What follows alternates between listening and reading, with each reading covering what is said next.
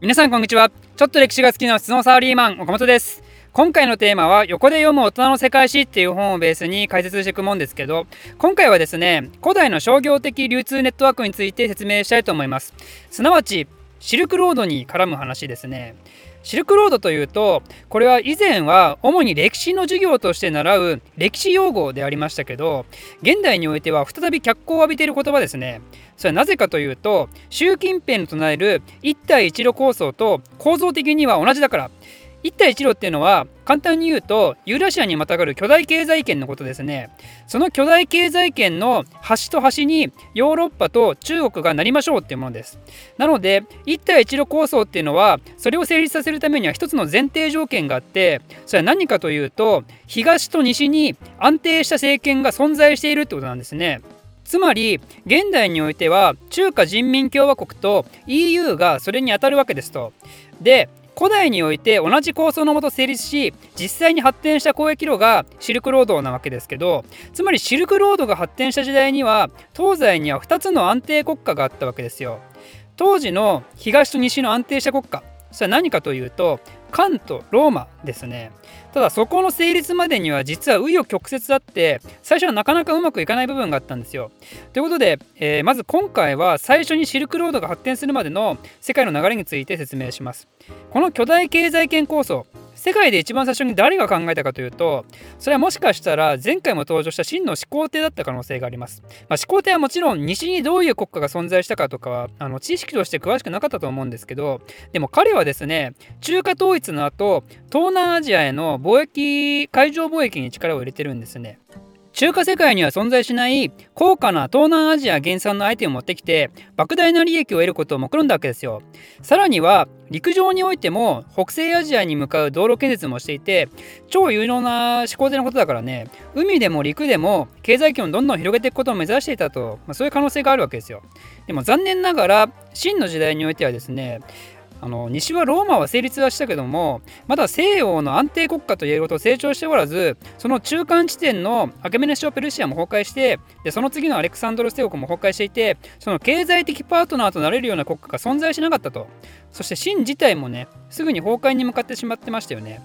で次秦の後中華には何王朝が成立するかというとこれは漢ですね。前漢と呼ばれるもの。前漢の時代最盛期の皇帝として君臨するのは7代目の武帝ですね武帝も国家拡大路線に対して貪欲な人で始皇帝の考案した商業路線を拡大させるんですけどそんな武帝の在位期間は年号でいうと紀元前141年から紀元前87年なわけですよ。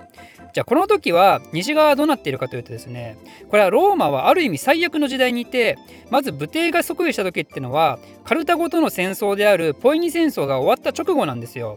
ポイニ戦争が終わったのは紀元前146年ですからね。で、ポイニ戦争は全部で3回行われていて、そのうち第2回目に有名なハンニバルっていう将軍が出ますね。でポイニ戦争についても過去動画にまとめてるんで、まあ、詳しく知りたい方はその動画を見てください。で、えー、ポイニ戦争が終わった後、ローマは何が起きてたかというと、普通に考えれば安定の道へ向かいそうじゃないですか。だってライバル国との戦争が終わったんですからね。でもこのあとローマはどんどん後輩への道へと進んでいくんですよ。度重なる戦争によって一般民主は農業をしてる余裕がなくなって、まあ、なぜなら徴兵されるからね。でその結果土地が荒れて作物も作れずにただ土地を売りに出すしか生き残れなくてその結果何も生み出すことができない無産市民へとなってしまうのでしたね。でも金持ちは奴隷がいっぱいいたから奴隷使って自分の土地は戦争中も高いし続けててそんで一般民衆が売っていく農地を買い取ってさらに自分の土地を拡大させていくと。つまりどんどん貧富の差が激しくなっていく時代になるんですね。でその結果怒れる貧乏人たちと貴族たちの対立が激しくなって血みどろの争いとなったのがまさに漢で武帝が輝いてた紀元前1世紀。その間ローマは内乱の1世紀と呼ばれる最大の混沌時代だったわけですよ。なんでこの時のローマっていうのも漢の武帝のパートナーとして経済発展する余裕なんてないわけでそれどころかローマ人がローマ人を殺し合う最悪の時代を経験したわけですね。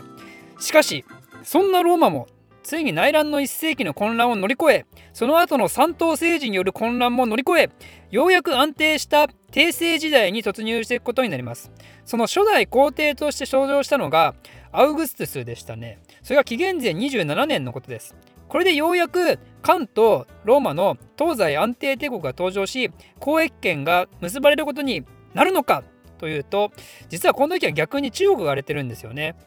何が起きてるかというと前漢の崩壊と王毛による秦の樹立ですね。前漢が滅亡したのは紀元8年でその後の王毛の秦もめっちゃ短命で23年には赤火の乱で滅ぼされます。でその後五漢を樹立させるのが光る武帝と書いて光武帝と呼ばれることになる劉邦ですねこの人は中国史上でも最強クラスの軍事の天才でもあるんですけどでもこの人がすごいのは自分が皇帝になったらその力を使って国の敵対勢力を無理やり抑え込むようなことをせずそれよりも国家の真の安定のための政策を矢継ぎ早に展開してったことなんですね。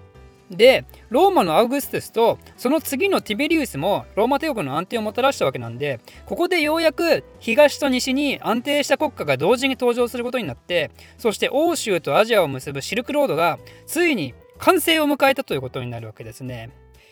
まあ、実際には いつからあのシルクロードが完成したかってのはおそらく分かんないと思うんですけど、まあ、でも2つのこの安定した時代に、えー、シルクロードを利用した巨大経済圏が活発化していったのはまあ間違いないでしょうね。でもこの安定した時代、シルクロードの春もですね、実は長くは続かないんですよ。というのも、この大体100年後、東西で何が起こるかっていう話ですね。まずローマ側、これは五検定時代の終焉です。五検定時代っていうのは、ローマ帝国の中でも特に優れた5人の皇帝が運よく連続して帝位を継承してそしてその結果起きたローマ帝国の最盛期の時代のことですけどその五検定時代っていうのは96年から180年ですね苦労したご検定をいたわれって覚えるやつです。でそのご検定時代の後は何が起こるかということですけどこれね優れた工程がそのまま続いていたら今頃ご検定時代なんて呼ばれてないんですよ。だってそれ6検定時代だからね。つまり6検定にならなかったってことは5検定時代の次の工程はね賢くないんですよコモドスっていうローマにおいても最悪の暴君の一人として挙げられる人物が登場することになってそしてその結果国は大混乱になってその後は軍人が勢力を伸ばし始める時代へと突入していきます。つまり武力が物を言う世界に突き進んでいくんですね。じゃあ今度は東側中国では何が起きていたかというと五検定時代が終焉した180年から4年後の184年これは歴史ファンにはたまらないとある事件が起きることになります。それ何かというと「蒼天すでにし皇天まさに立つべし!」というスローガンで有名なあの黄金の乱が起こるんですね。聴覚っていう人物が立ち上げた黄金党っていう新興宗教団体による漢帝国への反乱です。そんでその結果中国では何で何が起きたかというと日本人が大好きな三国時代へと突入するわけですよ。義、呉、蜀によるまさに軍友割拠の時代ですね。つまり中国もローマと同様に武力が物を言う世界と突入していくわけですよ。なのでローマもヒャッハーだし中国もヒャッハーだしこんな状態ではねせっかく作られたシルクロードがまた暗黒期に突入していくわけですよね。いや暗黒かどうかまではちょっと知らないけどもあのでも少なくとも国家が安定してる時よりかはね確実に治安も悪くなってるだろうし物が手に入らないとかでマージンも高くなってるだろうし、まあ、承認的にはね冬の時代に突入していったのは間違いないでしょうと。で冬の時代と言いましたけど実はこの東西の混乱期への突入もですね実は地球の環境変化が影響している部分があってさあ何かというと2世紀後半から始まった寒冷化ですね。2世紀後半というとまさに五検定時代が終わりそして黄金の乱が起きた頃ですと。寒冷化が起こると何が起きるかというともちろん農作物の不作ですよね。農作物が不作になると民衆は飢えに苦しむようになって犯罪も増えて社会不安が増大してそしてそれから逃れるように新興宗教団体の傘に入っていったのがまさに黄金党の人たちであってローマにおいては農作物の不作に加えて謎の疫病も流行ったらしくてこちらもまた社会不安が増大したらしいんですよ。つまり商人にとっての冬の時代っていうのは文字通り寒冷化による冬の時代だったってことですね。五感が滅亡し競技の意味で三国時代が始まったのが220年でそしてローマでは軍人が躍動し大量の皇帝を生み出し大混乱をもたらした軍人皇帝時代。これが始まったのが235年で年代としては東と西の混乱期はほぼ同じってことですがこれは偶然なのか必然なのか果たして